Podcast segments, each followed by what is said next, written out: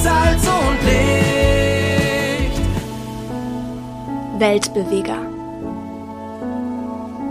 Gespräche über Gottes Wirken heute und Mission weltweit. Herzlich willkommen, liebe Missionsbegeisterten da draußen. Wir nähern uns der hundertsten Episode. Ziemlich cool finde ich. Und ziemlich cool finde ich, dass viele von euch schon lange zuhören. Eines wünschen wir uns, nämlich euch kennenzulernen. Euch kennenzulernen mit dem, wo ihr sagt, wow, das fand ich richtig gut, das hat mich bewegt und auch von euch zu hören, über wen oder was möchtet ihr denn mal was hören? Was können wir besser machen? Dazu lade ich euch ganz herzlich ein, mir per WhatsApp einfach eure Sprachnachricht zu schicken. Das könnt ihr mit dem Kurzlink alz.ms slash Simon, packe ich euch auch in die Show Notes, könnt ihr mir per WhatsApp direkt eure Sprachnachricht schicken. Was war die Episode, die euch besonders bewegt hat? Über wen oder was würdet ihr gerne mal was hören? Was können wir besser machen? Und wenn ihr wollt, könnt ihr auch gerne Gratulation oder Grüße zur hundertsten Episode überliefern. Das wird dann eine besondere Episode sein, wo ich zusammen mit meiner Kollegin Evelyn Clement, die ihr auch manchmal schon hier im Podcast gehört habt, dann ähm, ein bisschen feiere. Ein bisschen feiere über das, was uns bewegt hat, von dem, was die Menschen, denen wir hier im Gespräch sind, so bewegt, wie Gott sie bewegt und dadurch die Welt bewegt.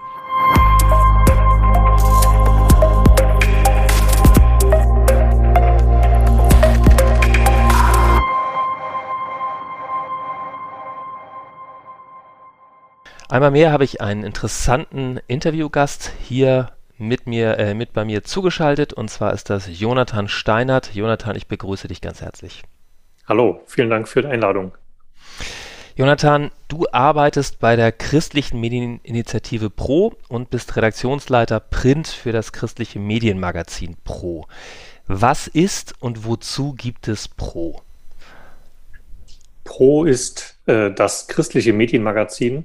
Wir sind ein Magazin, ähm, das sich ähm, einmal als Printprodukt und auch in der tagesaktuellen Online-Berichterstattung mit verschiedenen aktuellen Themen ähm, des Nachrichtengeschehens beschäftigt, aus der Politik, aus der Gesellschaft und eben vor allem auch aus den Medien. Und wir beleuchten das aus einer christlichen Perspektive und gucken, ähm, was können wir als Christen dazu sagen oder was sagen Christen dazu? Ähm, wie kann man das auch aus einer christlichen Perspektive einordnen? Wo sind ethische Fragestellungen daran und wie kann man sie einordnen und bewerten? Das vielleicht so ganz grob zu dem, was wir machen. Das betrifft insgesamt eine ziemlich große Bandbreite an Themen. Das geht los eben bei aktuellen politischen Gesetzesvorhaben, jetzt aktuell zum Beispiel ähm, die Suizidbeihilfe, die neu geregelt wird, ähm, die Abschaffung von Paragraph 219a, ähm, die Werbung für Schwangerschaftsabbrüche hat uns natürlich sehr beschäftigt. Ähm, das geht aber auch ähm, in die Richtung, was machen die Medien, wie berichten Medien über den christlichen Glauben, ähm, welche Christen sind auch in den Medien aktiv, ähm, wie werden sie dargestellt. Ähm, und wir porträtieren und interviewen auch ähm, Persönlichkeiten des öffentlichen Lebens, die aus einer christlichen Perspektive sich engagieren oder eben zu den Fragen der Zeit Stellung nehmen. Okay, danke für den Einblick.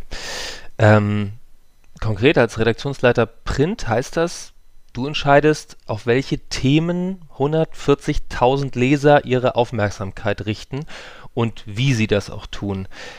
Was ist für dich das Schwerste an dieser Aufgabe und was das Schönste? Also das, ja, womit fange ich an?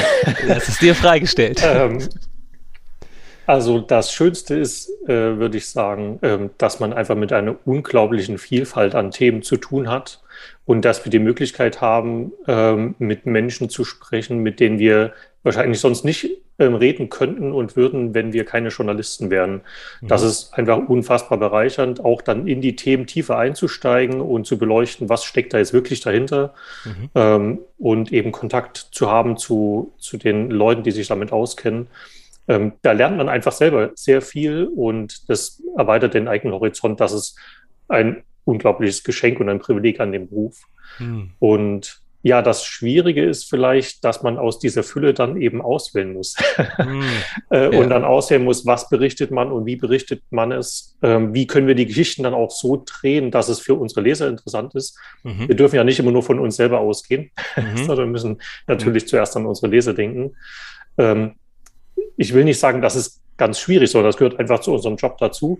Ja. Ähm, aber das ist immer die Herausforderung, dann eben diese vielen spannenden Themen auszuwählen und so aufzubereiten, dass man sie gut verstehen kann, dass sie interessant sind für die Leser. Aha. Ja, was da schon mal rausstrahlt, ist, dass du eine ganz gute Portion an zwischenmenschlicher Neugier anscheinend dein eigen nennst, sag ich mal so. Ähm, erzähl uns ein bisschen was zu dir. Wer ist Jonathan Steinert? Ja, ich bin äh, Jonathan Steiner, genau. hast, ja, genau. Ähm, ich bin 36 noch, werde aber mhm. bald älter. ähm, ich bin jetzt seit mittlerweile fast zwölf Jahren, also elfeinhalb Jahren ähm, jetzt bei Pro. Ich habe ähm, hier volontiert ähm, und habe dann in der Redaktion verschiedene Aufgaben übernommen und kenne den Laden jetzt schon eine ganze Weile ganz gut. Mhm. Ähm, vorher habe ich in Jena studiert, Medienwissenschaft, Soziologie und germanistische Sprachwissenschaft. Mhm. Und ähm, herkommen tue ich aus dem Osten, aus mhm. Sachsen. Ich bin da noch in der DDR geboren und bin dann in Sachsen aufgewachsen, habe aber jetzt von der DDR nicht mehr so viel mitbekommen. Mhm. Ähm, ja, und jetzt lebe ich in Frankfurt, bin verheiratet und erwarte ein Kind. Hm, schön. Ein schöner Einblick. Ähm, genau, du hast, äh, hast gesagt, kommst aus Ostdeutschland. Äh, hat für dich, also für den Weg Richtung Journalismus, ähm, das eine Rolle gespielt? Ähm, also sozusagen der Wunsch, frei berichten zu können, was äh, in Ostdeutschland manches Mal so nicht möglich war? Oder sagst du, dafür hast du zu wenig davon mitbekommen? Ja, also für mich persönlich hat das nicht mehr so eine Rolle gespielt. Also mhm. das, ähm, dazu habe ich jetzt das Leben in in diesen eingeschränkten Möglichkeiten nicht mitbekommen. Ich war ähm, vier, fünf Jahre alt, als die Wende kam mhm. ähm, und kenne das vor allem dann aus den Berichten dann von meiner Familie, die das natürlich ähm, noch ganz anders erlebt hat. Ähm, mein Interesse für Journalismus ist einfach gewachsen. Ich kann gar nicht genau sagen, woher genau. Mhm. Ähm, ich habe aber auch schon Schülerzeitungen mitgestaltet bei uns an der Schule und das hat mir irgendwie Freude gemacht, Geschichten zu erzählen, das aufzuschreiben mhm. und über Dinge zu berichten, die eben interessant sind. Mhm. Und dann hat sich das so fortgesetzt. Ich habe dann verschiedene Praktika bei verschiedenen Medien gemacht und dadurch hat sich das dann so herauskristallisiert, dass das mein Weg wird. Mhm. Okay. So beim Arbeiten mit Text ist ja eine ganz eigene, wie soll ich sagen, ein eigener Blick für die Schönheit von Texten dabei. Was wäre denn der schönste Text, also so von der Qualität her, den du in letzter Zeit gelesen hast? Oh, das ist schwer zu sagen. Ich hab, also Standardantwort wäre die Bibel, aber das wäre mir jetzt zu einfach an der Stelle. Gibt es irgendeinen, äh, irgendeinen Artikel oder äh, ein Buch oder sonstiges, wo du gesagt hast, wow, das ist textlich wirklich echte Schönheit? Ja, also vor allem begegnet mir das in, in Romanen, die ich lese. Mhm. Ähm, ich habe jetzt kürzlich zum Beispiel einen Roman von Robert Seethaler gelesen. Ein mhm. ganzes Leben heißt der. Ähm, und das ist toll geschrieben. Also weil er so, so schön erzählt ähm, und dabei auch die Sprache so, so wählt, ähm, dass es einfach schön ist. Also mhm. man, man kann das ganz schlecht jetzt ähm, so allgemein in objektive Kriterien fassen. Das ist einfach so, ähm, auch so liebevoll formuliert mhm. ähm, und mit so einem Detailreichtum und eben einer ausgewählten, kunstvollen Sprache und trotzdem nicht schwierig oder nicht schwerfällig, sondern sehr flüssig und ähm, schön zu lesen. Also das mhm. ist ein Buch, wo ich dachte, da ist eine schöne Sprache. Aber das habe ich auch in vielen anderen Büchern erlebt. Mhm. Ähm, bei journalistischen Texten auch, aber die haben natürlich einen anderen Anspruch. Ähm, deshalb ist da die Sprache auch manchmal nicht ganz so ausgefeilt, wie man das vielleicht in Romanen hat. Ja, ja, da magst du sicherlich recht haben. Du hast ein bisschen gesagt, früh schon Interesse für ähm, journalistische Arbeit. Ähm, warum bist du genau an dem Platz gelandet, wo du jetzt bist? Also seit zwölf, knapp zwölf Jahren bist du jetzt ähm, bei Pro mit am Start. Warum? Also wahrscheinlich muss man es einfach Führung nennen, auch wenn das vielleicht ein bisschen platt klingt. Mhm.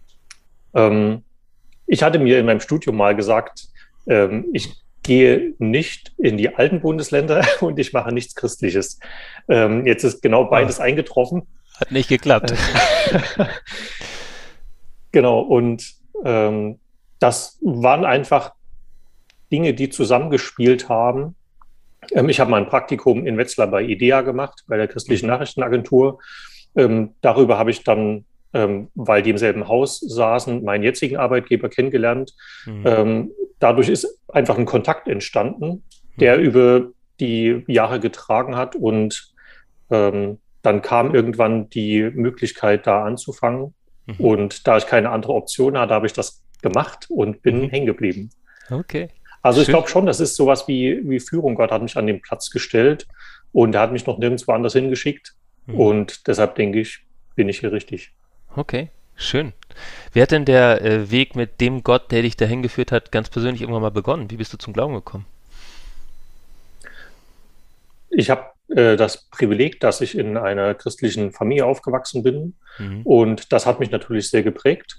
Ähm, mhm. dass der Glaube an Gott in unserer Familie eine wichtige Rolle gespielt hat. Mhm. Ähm, wir haben zusammen gebetet, wir sind in den Gottesdienst gegangen, in, ähm, wir waren in der landskirchlichen Gemeinschaft engagiert und wir haben auch sehr viel Musik gemacht ähm, mhm. in der Gemeinde und dann auch ähm, überregional. Und dann war ich auch zu vielen Freizeiten und das hat mich schon sehr geprägt. Ähm, da bin ich hineingewachsen und es ist mir selbst ins Herz gedrungen, sozusagen, mhm. ähm, der Glaube an Gott. Und das ist mir dann auch als Jugendliche schon sehr wichtig geworden. Mhm. Ähm, ich denke, dass ich damals meine Konfirmation mit 14 Jahren schon ziemlich bewusst gefeiert habe, auch wenn ich sicher noch nicht alles verstanden habe, was mhm. ich bis heute auch noch nicht tue. Mhm. Mhm. Ähm, aber das war schon jetzt nicht einfach nur ein Ritual, sondern was, wo ich bewusst gesagt habe, ja, der Glaube, das ist meins, daran will ich festhalten. Ja. Und ja, so hat sich das entwickelt. Und dann, indem ich verschiedene Christen in verschiedenen Kontexten kennengelernt habe, ähm, habe ich natürlich dann auch noch mehr über den Glauben erfahren und mich da auch weiterentwickelt. Hm. Okay, danke. Du hast äh, vorhin schon gesagt, du hast Medienwissenschaft und einiges anderes in Jena studiert. Ähm, als Journalist hat man ja idealerweise den Ethos, weltanschaulich neutral, fundiert zu berichten. Als Christ hat man idealerweise den Ethos, Hoffnungsgeschichten vom Glauben an Jesus zu kommunizieren. Erlebst du das in deiner Tätigkeit als Spannung manches Mal? Also eigentlich nicht. Also, mhm. ähm, weil wir ja ganz klar und bewusst ein christliches Magazin sind mhm. ähm, und das natürlich auch in unserer Berichterstattung deutlich werden soll, mhm. dass wir ähm, auch von der Botschaft des Glaubens und des Evangeliums getragen sind und dass wir deshalb auch berichten wollen, wo Menschen Gott erleben und wo das Evangelium in den Medien und in unserer Gesellschaft sichtbar wird.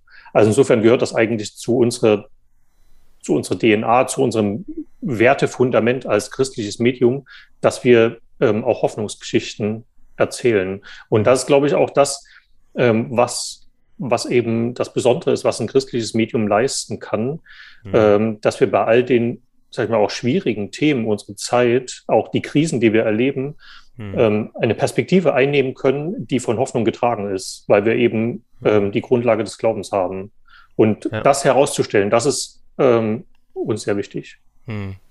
Was für eine Art von Hoffnungsgeschichten schreibst du selber gerne? Du bist ja nicht nur Redaktionsleiter, sondern man stellt fest, du stehst auch äh, gerne mal als Autor unter Artikeln drunter. Ähm, was, äh, was macht dir am meisten Freude zu schreiben? Also schön ist natürlich immer, wenn man mit Menschen sprechen kann, ähm, mhm. die man dann zum Beispiel im Heft porträtiert, mhm. ähm, wo Menschen erleben, wo, wo wir berichten, was Menschen mit Gott erlebt haben, zum mhm. Beispiel, wo sie vielleicht auch durch, durch Krisen gegangen sind oder in, Hoffnungs, äh, in schwierigen Zeiten die Hoffnung hochgehalten haben. Das sind mhm. ähm, tolle, beeindruckende Begegnungen, mhm. ähm, über die ich dann auch sehr gerne berichte. Mhm. Ähm, aber es können auch manchmal ganz andere Dinge sein, wo das ähm, zum Ausdruck kommt und wo ich dann merke, das berührt mich auch selbst. Also mhm. jetzt ganz konkret zum Beispiel habe ich ähm, im, im Februar ein Interview mit einem Friedens- und Konfliktforscher geführt zum oh. Ukraine-Krieg. Sehr spannend. Und das, das war ein, ein, ein sehr intensives Gespräch. Mhm. Ähm, und, und es wurde irgendwie deutlich, es ist einfach eine wirklich schwierige Situation und es ist auch wirklich schwierig, hier politisch klug zu entscheiden. Mhm. Ähm, und es ist völlig unklar, äh, wie, wie das Ganze ausgeht. Und ich habe ihn dann am Ende gefragt, ähm, wie er das nicht als Wissenschaftler, sondern als Christ bewertet, ob er mhm. dann trotzdem auch für Frieden betet. Und mhm. das fand ich total interessant, dass er dann sagte, ja, als Christ bete ich auch für den Frieden und wir haben trotzdem die Hoffnung, dass die Welt von einem Gott gehalten wird, ähm, an den wir uns wenden dürfen und der auch mhm. auf Gebet hört, auch wenn wir jetzt nicht wissen, wie konkret jetzt dieser Konflikt ausgeht. Mhm. Aber wir haben jemanden, an den wir festhalten dürfen und der auch eben ähm, Gebet hört. Mhm. Hm. Danke. Ähm, ja, ich, ich knüpfe dann nochmal an. Ähm, genau, also mit, äh, ich habe gesagt, 140.000 Leser, gebt ihr, so, gebt ihr eure Leserschaft an, plus diejenigen, die, die das Digitalformat ähm, von euch empfangen als Newsletter. Ähm, welche, welche Chance, also damit, damit seid ihr seid ihr eins der reichweitesten oder, oder reichweitest, reichweitenstärksten oder das reichweitenstärkste äh, äh, Publikation im freikirchlichen Sektor, kann man das so sagen? Ähm, kann man so sagen. Stimmt, ja. Ja, und ähm, welchen Beitrag können Magazine wie Pro ähm, zur Meinungsbildung über christlichen Glauben so in der Gesamtgesellschaft leisten. Also ich, heute begegnet uns ja äh, begegnet uns ja eine ganze Bandbreite an Einschätzungen, an Wertungen, wie mit Christen, christlichem Glauben, wie mit Kirche und spezifisch auch noch mit freikirchlichen äh, Gemeinden und Gruppierungen umgegangen wird. Welchen Beitrag kann die Pro und vergleichbare Magazine da leisten? Kannst du das nochmal ähm, konkretisieren? Meinungsbildung in Bezug worauf? Auf, auf den Glauben oder auf die Themen hm. der Gesellschaft? Ich würde tatsächlich auf den, Glauben äh, auf den Glauben interessieren. Also, welchen Beitrag kann die Pro dazu leisten, wie christlicher Glaube gesamtgesellschaftlich wahrgenommen wird?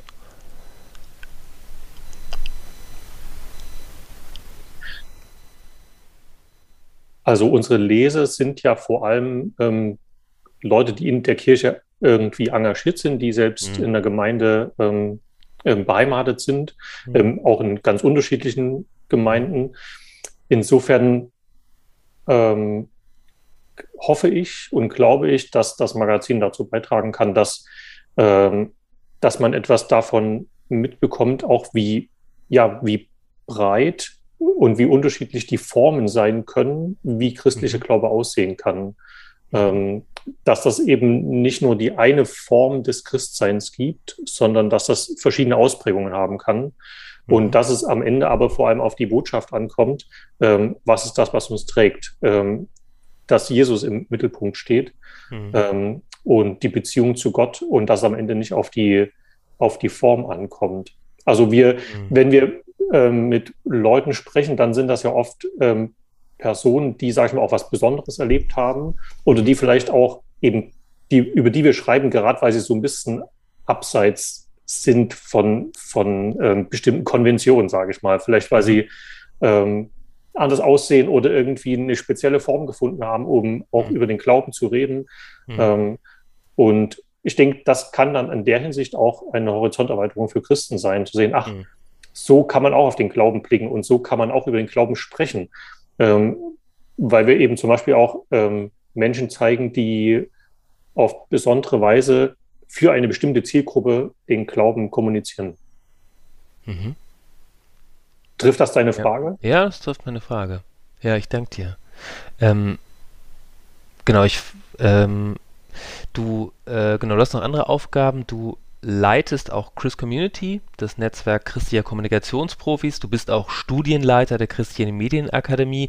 Mit beiden trägst du dazu bei, dass ähm, Christen, die entweder für christliche Werke oder in christlichen Publikationen Medienarbeit machen oder die als Christen für säkulare Werke tätig sind, dass die ähm, fortgebildet werden, der Horizont geweitet wird, ähm, da äh, berichtet wird. Was, was wäre so das große Bild, dein Wunsch für die christliche Medienlandschaft oder auch dein Wunsch, welche Rolle Christen ähm, in der gesamten Medienlandschaft spielen können? Also ich hoffe, dass Christen vor allem dadurch auffallen, also zum einen, dass natürlich ihr Glaube sichtbar wird in der mhm. Medienlandschaft, aber mhm. ähm, dass sie vor allem ähm, professionell arbeiten in den Medien, wenn sie mhm. in den Medien tätig sind. Mhm. Ähm, also dass, dass Christen, die in den Medien aktiv sind, ihr, ihr Handwerk gut machen mhm. und ähm, nicht nur Leute, die, die beruflich in den Medien arbeiten, sondern auch zum Beispiel Gemeinden, die Öffentlichkeitsarbeit machen oder mhm. ähm, Organisationen, die sich eben auch in den Medien präsentieren, mhm. ähm, dass da, wo Christen in die Öffentlichkeit treten, das mit einer Kenntnis geschieht, wie man mit Medien umgeht, wie man mhm. mit Journalisten umgeht, wie man mhm. Öffentlichkeitsarbeit gut macht, wie man sich zum Beispiel auch mit, äh, mit einer Website gut präsentiert, mhm. dass man von außen merkt, ähm, die Christen ja, haben auch eine Ahnung davon, wie unsere Welt funktioniert ähm, und die Zeit, in der wir leben. Ja, also eine Professionalität, um auf Augenhöhe ernst und wahrgenommen zu werden. Ja, so können wir sagen. Mhm. Ja. Ja, okay, da kann ich dir gut folgen. Ähm, ich frage mich, ähm, genau, ihr bringt regelmäßig euer Magazin raus, da sind dann ein Haufen Leute am Wuseln. Ich konnte selber mal einen Redaktionstreffen nicht bei euch, sondern bei IDEA mal äh, so als Beisitzer beiwohnen. Ähm, und ich habe mich gefragt, im ganzen Durcheinander, ein neues Heft soll entstehen, äh, im ganzen Durcheinander, ein neues Heft soll entstehen. Es geht darum, äh, festzuklopfen, welche Themen gesetzt werden, welche auch nicht. Wie erlebt ihr als Redaktionsteam ähm, Gottes Wirken in der Redaktionsarbeit? Wie kann ich mir das vorstellen?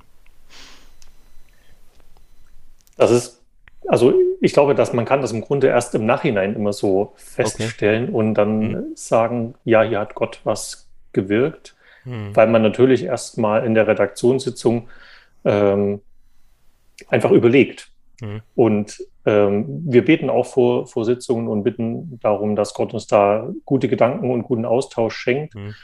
Hm. Ähm, in der Sitzung ähm, sprechen wir einfach über verschiedene Themen, Ideen und Vorschläge und überlegen, wie man jetzt die einzelnen Themen gut umsetzen kann mhm. oder was, was der besondere Dreh ist, wie wir die Geschichte aufbereiten für unser Magazin. Ähm, und dann merken wir oft dann im Nachhinein, ähm, wie Gott da zum Beispiel die Möglichkeiten geschenkt hat, dass wir mit jemandem sprechen konnten oder so. Oder dann mhm kommen auch verschiedene Ideen zusammen. Da hat einer mhm. noch eine Idee, wer da ein guter Ansprechpartner ist zum Beispiel und gibt das noch mhm. rein. Mhm. Ähm, und manchmal, finde ich, hat Gott auch schon gewirkt, indem bestimmte Dinge nicht zustande gekommen sind, weil sich dadurch zum Beispiel ähm, andere Gespräche ergeben haben oder wir haben dann mhm. ein Thema vorgezogen und das andere auf eine andere Ausgabe geschoben, ähm, weil mhm. zum Beispiel ein Termin nicht zustande gekommen ist. Mhm. Und am Ende waren solche Verschiebungen oft besser als das, was ich erst geplant hatte. Ja. Und das sind oft so Kleinigkeiten. Mhm. Ähm, und sei es auch, dass man zum Beispiel auf dem letzten Drücker doch noch eine gute Idee hat, ähm, wie man einen Text schreiben kann, obwohl man im Verzug ist, zum Beispiel.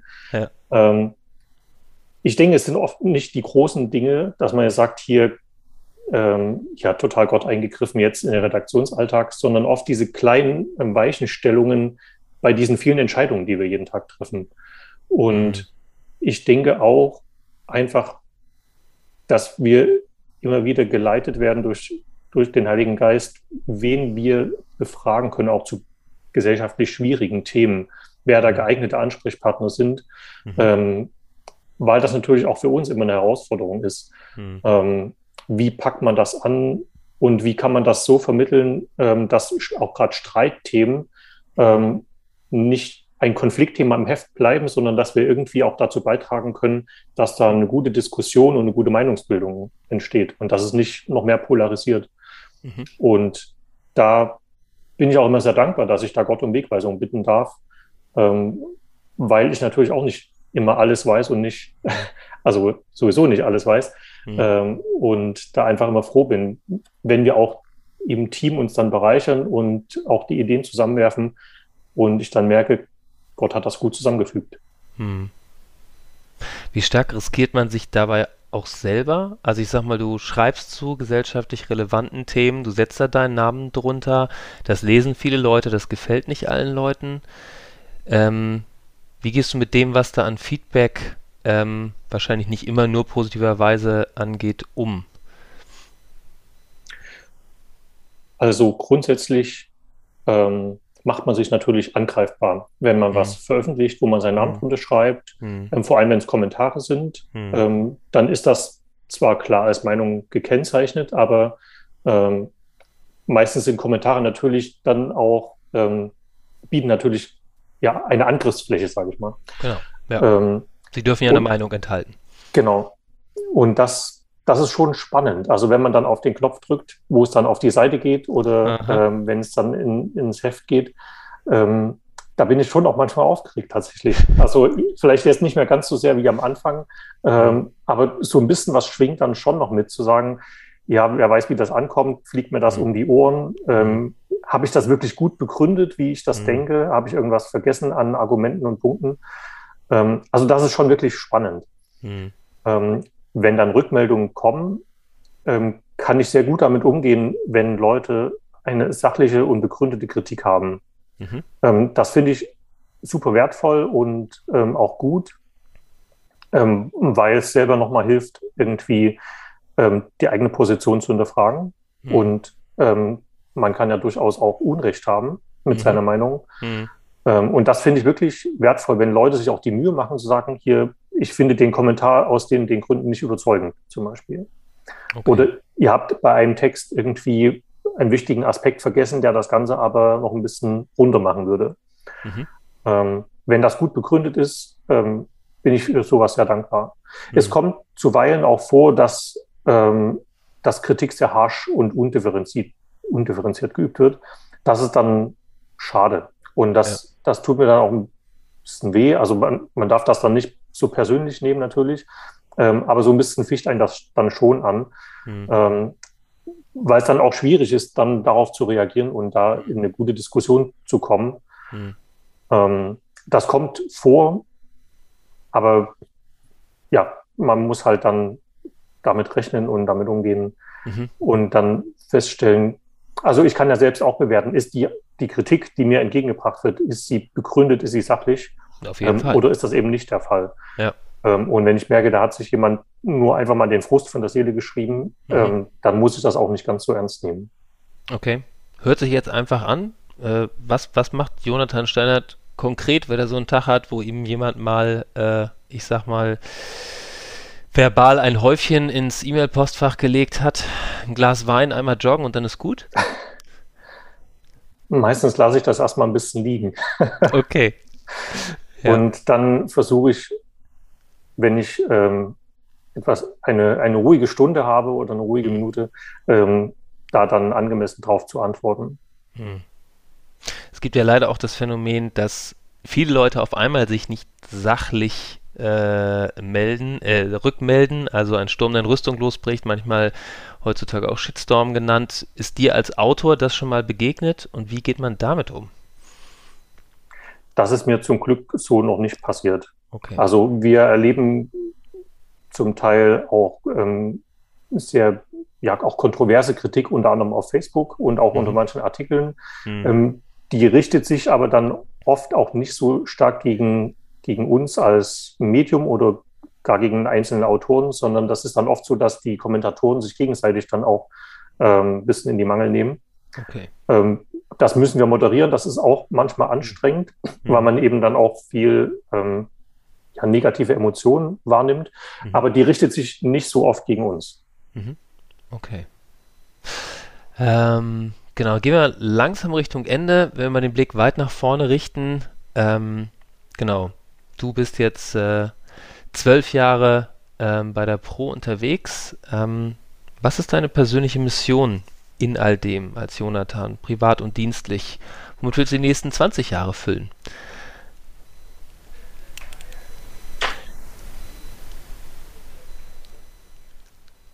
Das ist eine schwierige Frage, das so ja, zu bringen. Das stimmt. ähm, ja, also ich würde sagen, zu meiner Mission gehört es, ähm, Gottes Wirken in der Welt groß zu machen. Oh. Und da, wo Gott sichtbar ist in unserer Gesellschaft, vielleicht auch ganz versteckt, aber wo er sichtbar ist, und man das nicht auf den ersten Blick sieht, ähm, das ähm, ja herauszustellen, dass andere davon erfahren und das sehen. Mhm. Und ich möchte dazu beitragen, dass Christen ähm, sich eine Meinung bilden und in unserer Gesellschaft sich engagieren. Dass die Welt nicht an uns Christen vorbeigeht, sondern dass wir mhm. ähm, als Christen drin sind in der Welt, uns informieren, aber eben auch ähm, unseren christlichen Blick darauf nicht verlieren. Mhm. Okay, Dankeschön. Jetzt die größte Herausforderung zum Abschluss. Welchen einen Satz gibst du unseren Zuhörern und Lesern mit? Du hast echt schwere Aufgaben. ja, das also schaffen wenige nur einen Satz, aber vielleicht schaffst du es ja.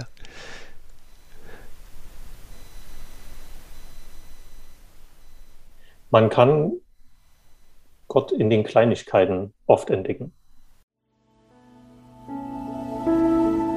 Danke für Ihr Interesse und dass Sie so Teil von Gottes weltweiter Mission sind.